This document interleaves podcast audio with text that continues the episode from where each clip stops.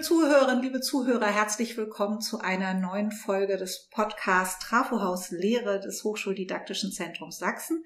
Und ich freue mich sehr, äh, Professor Polker zu begrüßen. Hallo, Herr Polker. Hallo, Frau Bade. Wir haben uns mal wieder ein spannendes Thema rausgesucht. Das versuchen wir ja immer, um in, in Lehre und Hochschullehre nochmal mit einem ganz anderen Blickwinkel reinzuschauen. Äh, wie immer soll es kurz und knapp sein. Das heißt, wir werden versuchen, Sie ein bisschen in unserer Plauderei mitzunehmen zu einem Thema, was bei uns gerade unter dem Arbeitstitel läuft, sind Hochschulen auch Profis für Angebote des lebenslangen Lernens. Und ja, wir werden nicht länger als 30 Minuten plaudern und hoffen, dass Hochschullehrende, Studierende, aber auch Hochschulleitungen und äh, Mitarbeiterinnen und Mitarbeiter aus dem Third Space der Hochschulen vielleicht die ein oder andere Idee und Anregung mitnehmen können. Bevor wir richtig loslegen, stelle ich Ihnen aber erst nochmal meinen heutigen Gast ein bisschen genauer vor. Professor Dr. Urs Peuker ist Professor für mechanische Verfahrenstechnik und Aufbereitungstechnik an der TU Bergakademie Freiberg. Er ist dort aber auch Prorektor Strukturentwicklung und in der Funktion auch immer im Wechsel mit dem Prorektor äh, der TU äh, Chemnitz äh, Mitglied der HDS-Leitung, also der Leitung des Hochschuldidaktischen Zentrums Sachsen. Ja, über was wir gleich ein bisschen genauer reden wollen, habe ich schon verraten, aber wie immer würde ich unseren Gast bitten, sich kurz und knapp auch mal vorzustellen und das zu verbinden mit der Frage oder einem kleinen Bericht, was für Sie gute Hochschullehre ist. Gut, ja, fangen wir mal an, äh, Frau Bade. Sie haben ja schon, sage ich mal, die formalen Sachen von mir äh, vorgestellt, äh, was ich hier an der Bergakademie mache. Ich bin seit 14 äh, Jahren in Sachsen. Ich war davor in Klausthal.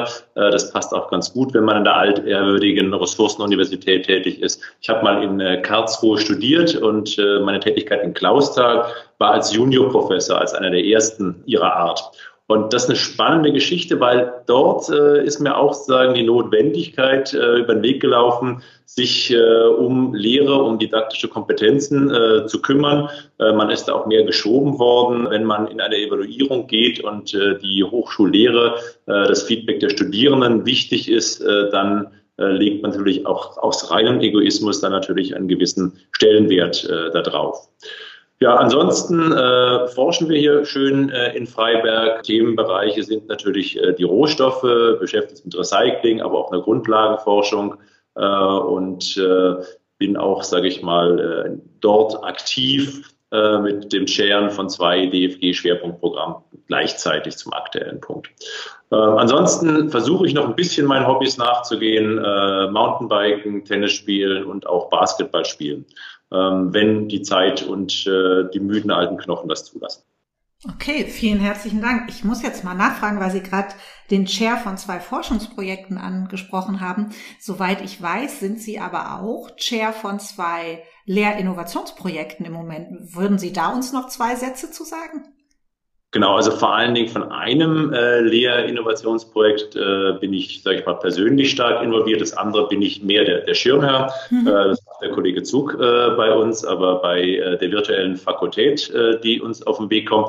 Das ist sozusagen ein bisschen der verlängerte Arm auch meiner Tätigkeit äh, als Prorektor, wo wir dieses Konzept der virtuellen Fakultät, das wir schon vor zehn Jahren in Freiberg auf den Weg gebracht haben, jetzt äh, mit mehr Leben füllen wollen. Das ist auch getrieben durch die Digitalisierung äh, der Lehre, wo wir jetzt sozusagen einfacher die Möglichkeit haben, digitale Lehr- und Lerninhalte bereitzustellen und als Einstieg für internationale Studierende und für Studierende oder potenzielle Studierende nach ihrer Hochschulreife haben wollen. Ne? Nach dem Motto, man guckt erstmal, man schnuppert mhm. äh, ein bisschen im digitalen Raum.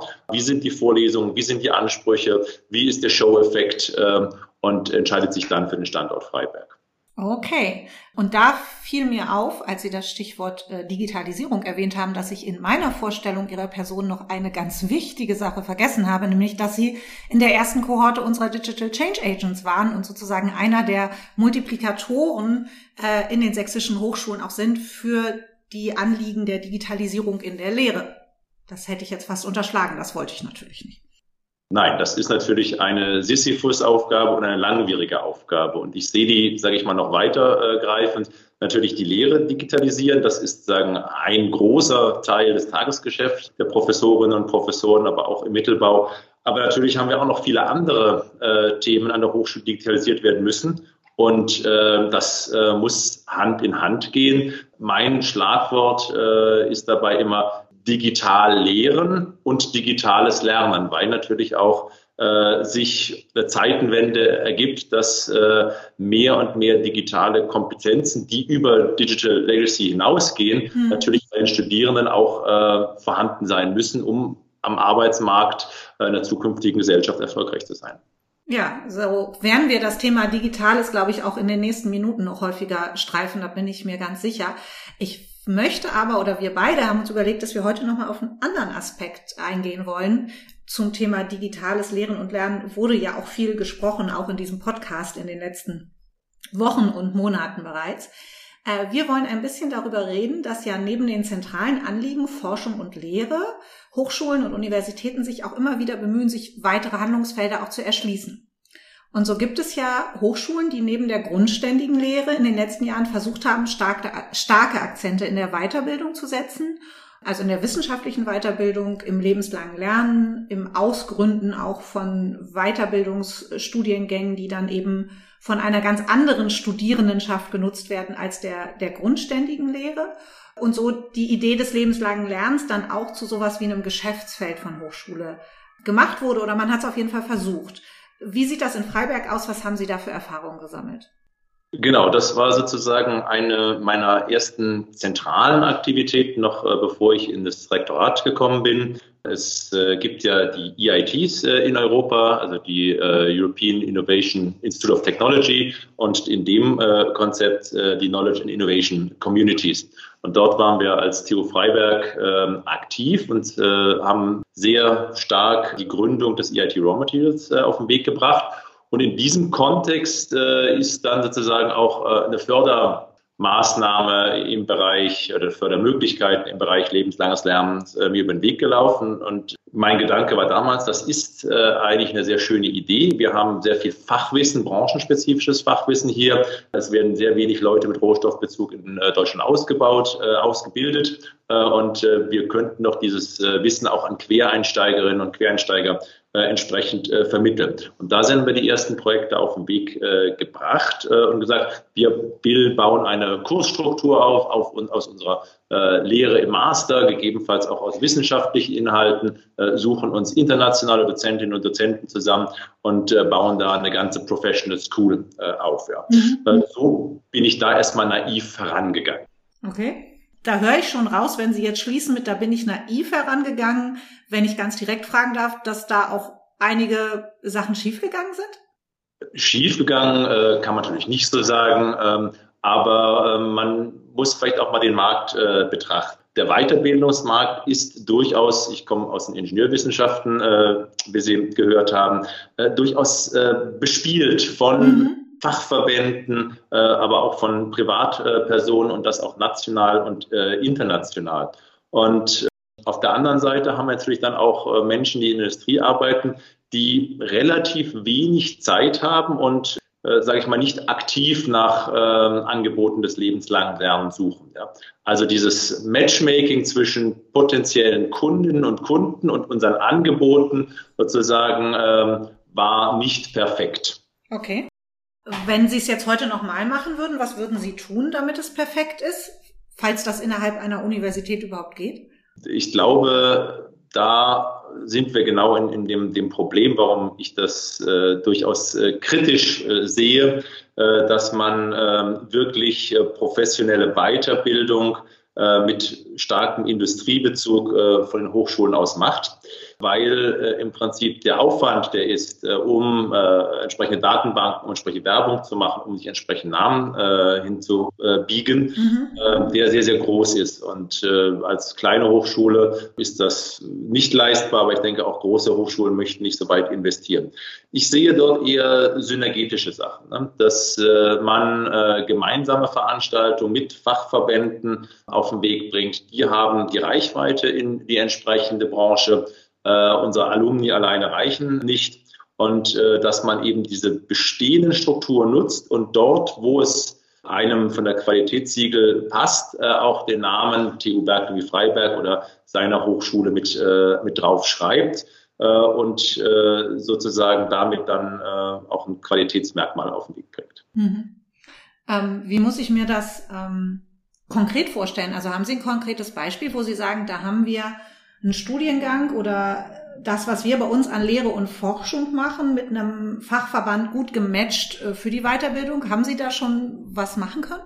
Ja, also wir haben Beispiele gemacht. Ähm, hier muss man natürlich auch sehen, dass man, ähm, wenn man Angebote an Industrie rausgibt, relativ kleinteilige Geschichten macht. Ne? Das mhm. sind äh, die typische Reichweite. Da sind zwei Tage, in denen äh, didaktisch eigentlich eine Katastrophe, äh, acht mal 45 Minuten Frontalunterricht reingepackt ist. Das kann man, sage ich mal, noch mal ein bisschen aufweichen mit Laborbegehung etc.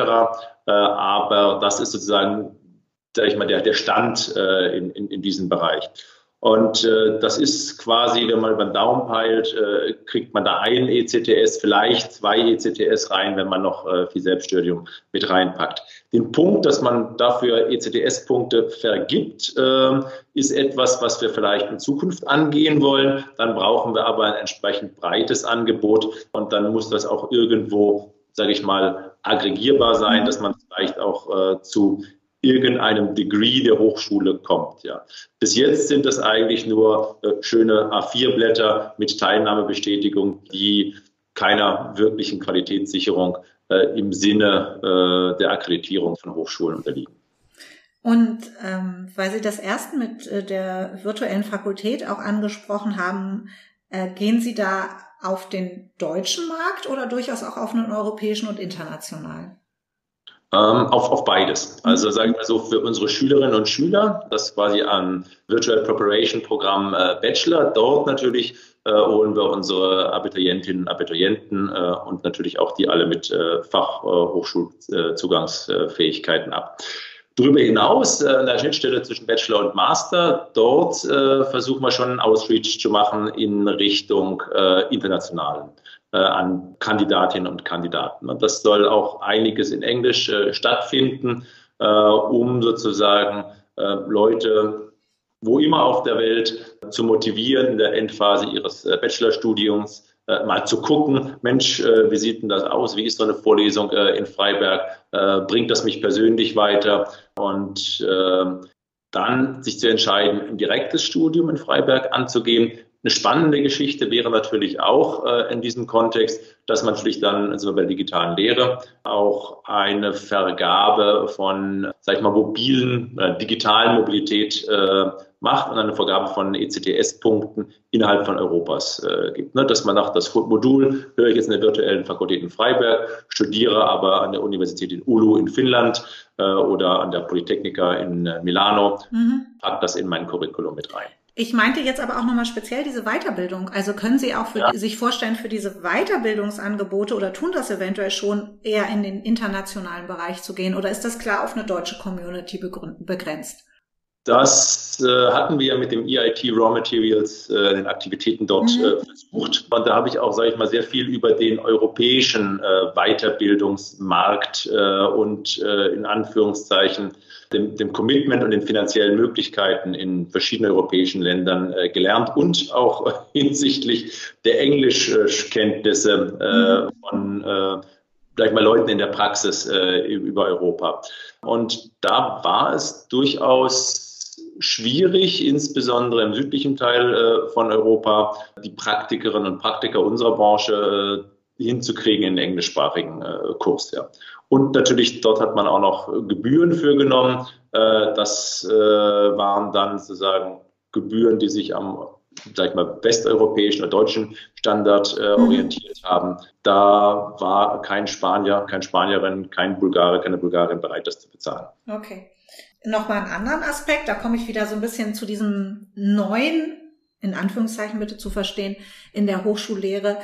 Vor kurzem, vor ein, zwei Wochen hat jemand zu mir gesagt, na ja, vielleicht waren diese ganzen Ansätze mit MOOCs und anderen digitalen gesamten Vorlesungszyklen zum Beispiel noch verfrüht. Vielleicht hat das jetzt sogar wieder eine Chance, äh, weil wir diesen Digitalisierungsschub haben, auch mit solchen Angeboten jetzt ganz spezifisch in der Weiterbildung erfolgreicher zu sein. Sehen Sie eventuell da noch mal eine Chance, wenn Sie sagen, Sie haben schon gemerkt, wo Sie an Ihre Grenzen kommen und wo es problematisch ist, zu sagen, das eine ist gemeinsam mit Fachverbänden, das andere ist aber auch viel stärker in eine digitales lebenslanges Lernen und eine digitale Weiterbildung zu gehen? Ja, also das ist eigentlich im Prinzip für mich auch persönlich auch äh, den Randbedingungen, die wir hier äh, an der TU Bergdamie in Freiberg haben, äh, die Konsequenz äh, daraus, dass wir Teile sozusagen unserer, unserer Inhalte, die wir für die Masterstudierenden äh, bereitstellen, international, äh, auch äh, in welcher Form auch immer für die Öffentlichkeit äh, zugänglich zu machen. Und dann kommen wir nämlich genau äh, zu diesem, diesem Paradigmenwechsel, äh, dass eigentlich äh, bei uns äh, in Zukunft vielleicht äh, das lebenslange Lernen nicht ein Profit Center sein soll, womit mhm. man Geld verdient, sondern äh, dass wir das in der Breite der Hochschule auch als äh, ja, Dienstaufgabe, als einfach Aufgabe des Hochschulsystems äh, begreifen, äh, dass wir sozusagen unser Wissen mit der Gesellschaft äh, im digitalen Raum auch teilen. Okay, da bringen Sie mich jetzt schon zu einer anderen Frage, die ich mir gerade noch überlegt habe. Was sagen denn eigentlich Ihre Kolleginnen und Kollegen dazu, dass ist es eher so, lass uns in Ruhe, wir haben mit Lehre und Forschung und akademischer Selbstverwaltung schon genug zu tun? Äh, oder finden die das eigentlich einen total coolen Ansatz, das, was sie in Lehre und Forschung machen, auch dann in Weiterbildung nochmal anders einspeisen zu können, weil sie ja auch eine andere Lernendenschaft dann haben als die grundständigen Studierenden? Ähm, es ist ein heikles und schwieriges äh, Thema. Wir haben ungefähr 100 Professorinnen und Professoren. Mhm. Ähm, ich bin noch am Zusammensuchen sozusagen und das lernt man vielleicht auch so ein bisschen im Digital Change Agent äh, äh Kurs dabei, äh, eine, eine Koalition der Willigen aufzumachen, die im positiven Beispiel vorangeht, dass wir ausreichend Inhalte für diese virtuelle Fakultät jetzt Stück für Stück ähm, bereitstellen. Und es werden nicht alle mitmachen. Es haben auch viele abgewunken und es ist auch eine schwierige Zeit, sage ich mal, äh, die wir in den letzten zwei Jahren hatten. Und viele sind auch, äh, sage ich mal, voll mit Forschung, Selbstverwaltung und, äh, und Lehre und auch der Rückumstellung in viel Präsenz. Aber ich bin eigentlich zuversichtlich, dass wir Erfolgsstories äh, auf den Weg bringen können, äh, dass irgendwann, äh, sage ich mal, vielleicht nicht die großen Kritikerinnen und Kritiker, äh, aber unentschlossene Menschen sagen, na, eigentlich will ich das auch haben. Eigentlich mhm. ist es gar nicht so schlecht. Und äh, äh ich bringe mal einen, kleiner, einen kleinen Beitrag dabei. Und der eine andere Kollege, die andere Kollegin überrascht mich dann auch wieder, sagen, oh, ja klar, mache ich mit, lass uns doch was machen. Äh, wenn sie noch mal äh, drei Monate vorher gesagt haben, bleib mir weg mit dem äh, mit ja. weiteren Aktivitäten. Ja. Spannend, ne? Es braucht halt alles immer seine Zeit und gerade solche Veränderungsprozesse ist etwas, was eben nicht äh, von heute bis morgen geht, sondern eher so ja, mal ein paar Semester braucht, um da auch eine Umstellung hinzubekommen. Und andererseits bin ich jetzt, wenn ich mal kurz die Rolle der Gastgeberin hier verlasse und meine Hochschuldidaktikbrille aufsetze, auch davon überzeugt, dass man auch für die grundständige Lehre aus der Arbeit in der Weiterbildung unheimlich viel mitnehmen kann, weil man da eben, wie ich eben schon andeutete, ja nochmal mit einer anderen Zielgruppe arbeitet, die auch andere Herausforderungen hat, aber die auch andere Forderungen vielleicht an, an Lehrveranstaltungen stellt, die ja auch nochmal mit coolen Praxisbeispielen vielleicht sogar kommt, dass man dann im Nachhinein sagt, Mensch, den lade ich mal ein in meine Vorlesung, damit meine Studis den mal erleben, weil der hat ja jetzt total cool coole Perspektiven nochmal reingebracht, die ich so gar nicht auf dem Schirm habe oder ich gar nicht so realitätsnah rüberbringen kann, wie der Kollege, Kollegin, die eben in einer Wirtschaftseinrichtung äh, sich mit sowas beschäftigen. Also ich finde, im besten Fall schafft man sogar Synergien für die anderen Handlungsfelder in der Hochschule. Was sagen Sie? Äh, de definitiv. Also ich habe das irgendwann mal äh, so beschrieben, äh, als mich jemand gefragt hat. Ich habe auch, sage ich mal, in solchen Fach äh, Communities äh, öfters mal vorgetragen. Im Prinzip dieser, dieser Austausch mit den Leuten, die auch dann ihre ganz konkreten Fragestellungen haben. Wie trenne ich jetzt das ab? Herr Professor, haben Sie da eine, eine Idee? Ähm, das schneidet immer wieder, äh, sage ich mal, Fenster in unseren Elfenbeinturm äh, rein, dass man rausgucken kann, dass man äh, interagieren kann. Und äh, typischerweise kommen dann immer ein, zwei Beispiele für die Vorlesung mit, nach dem Motto, ich habe da gerade mit einem geredet, der hat das Problem gehabt. Oder gucken Sie mal, in fünf Jahren haben Sie so eine Verantwortung in, in der Industrie, um da einfach einen Austausch zu haben und das natürlich auch mit persönlichen Aspekten zu untermauern. Okay. Ich habe noch eine letzte Frage an Sie. Natürlich wollen Sie noch mehr vielleicht als ich, dass Freiberg, wenn das überhaupt alles noch intensiver wird, mal der Hotspot für sowas wird.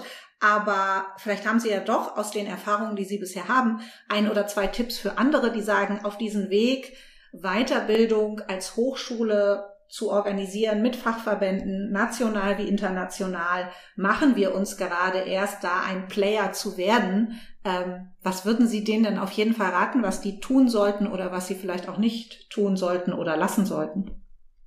Also ich glaube definitiv lassen äh, sollten Hochschulen an sich äh, wirklich in das ganze Veranstaltungsmanagement äh, reinzugehen. Mhm. Zu sagen, wir mieten Tagungshotel oder wir betreiben am besten noch ein Tagungshotel äh, und da kommen die Leute hin und kriegen von unseren Professorinnen und Professoren äh, ganz tolle Geschichten ähm, äh, erzählt und äh, das ist alles in den noblen Randbedingungen. Äh, weder passt es äh, zum zeitgemäßen, sage ich mal, des Arbeitslebens in der Industrie, noch äh, sozusagen äh, spielt sich der Aufwand äh, kurz- bis mittelfristig äh, zurück. Die Dus ist äh, eigentlich äh, mal in den eigenen Laden reinzugucken und dann stellt man fest, dass 20 Prozent, 25 Prozent äh, der Lehrenden eigentlich irgendwo angedockt sind an einen Fachverband äh, und zumindest schon mal angefragt worden sind, äh, um äh, solch, in solchen Fortbildungsveranstaltungen beizutreten. Mhm. Und das sozusagen eher ein bisschen zu ordnen und vielleicht ein bisschen zu unterstützen und äh, dort sozusagen ein bisschen äh, das, ähm, das Label der Hochschule drauf äh, zu kleben und zu sagen, ja, du kannst da rausgehen, das ist ja eine Nebentätigkeit, aber das ist ja kein Problem. Aber wenn das einen gewissen Qualitätsstandard hat, äh, dann nimm doch bitte auch gleich äh, unser, äh, unser Markenlabel äh, TU Bergakademie oder welche Hochschule auch immer mit. Mhm. Ja, spannend. Vielen herzlichen Dank für den Einblick, für die sehr ehrlichen Einschätzungen und Erfahrungen, die Sie äh, mit den Zuhörerinnen und Zuhörern und an allererster Stelle gerade mit mir geteilt haben. Äh, ich würde Sie gerne oder ich möchte Sie mit der Frage verabschieden, die ich immer am Ende dieses Podcasts in den letzten Folgen auf jeden Fall gestellt habe. Die Abschlussfrage variiert immer ein bisschen, aber schon seit einiger Zeit ist es die Frage nach einem Wunsch. Wenn Sie einen Wunsch frei hätten und wirklich nur einen, was würden Sie an der Hochschule gern ändern? Ja, da habe ich so ein bisschen auch äh, geschmunzelt, um ehrlich zu sein. Äh, jetzt kann ich ja ein bisschen äh, aus dem Nähkästchen plaudern, mhm. dass Sie ja äh, so ein bisschen einen roten Faden mir geschickt haben. Und als ich das dann äh, gelesen habe, äh, würde ich erstmal darauf antworten, was es nicht ist. Ja? Mhm. Ich glaube, dass die Forschung und auch die Lehre bei allen Kolleginnen und Kollegen eine unheimliche intrinsische Motivation freisetzt. Ja. Mhm. Ähm, da sind zwar die Randbedingungen bestimmt nicht perfekt, aber da ist viel Freiheit äh, und, und Gestaltungsmöglichkeit, sofern man das will. Ne? Manche wollen nicht oder sehen es nicht, aber das ist ein, ein anderer Punkt. Ich glaube, das große Problem ist, und damit bin ich jetzt an der Leitungsebene als äh, Prorektor mit äh, auch konfrontiert, aber auch im Tagesgeschäft als äh, nur normaler kleiner Professor äh, mit, ist einfach äh, eine Professionalisierung und Lösungsorientierung der organisatorischen Abläufe. Ja. Mhm. Sprich, äh, wir kommen wieder auf äh, den, den großen Verwaltungskram äh, hinaus, der besser laufen kann und muss, meiner Meinung nach. Ja. Sie bemühen sich sozusagen in vielen äh, der, der Verwaltungseinheiten, aber IT-Ausstattung und Kompetenzen, das Qualitätsmanagement, äh, aber auch gesetzliche Rahmenbedingungen, äh, die uns manchmal die Haare raufen lassen, äh, was manche Beschaffungen angeht, was manche Einstellungen äh, angeht, äh, Rückversicherungen äh, und äh, fünffache äh, Aufbewahrungsgeschichten äh, und die dann sozusagen eben in einer nicht ganz professionalisierten äh, Universitätsverwaltung abläufen, äh, dann eben äh, Richtung Lehrpersonal entsprechend äh, und äh, Forschungspersonal äh, raus, ja, rauswuchert. Ja. Weil natürlich wir als Professoren und Professoren äh, führen unsere Lehrstühle, Institute äh, wie mittelständische Unternehmerinnen und Unternehmer. Und da kommt manchmal zu viel sinnlose Arbeit auf uns äh, zu, weil äh, die Professionalisierung sozusagen auf dem Weg ist, um das positiv auszudrücken. Ja. Ich würde mich freuen, wenn sie äh, ihr Ziel erreicht hätte.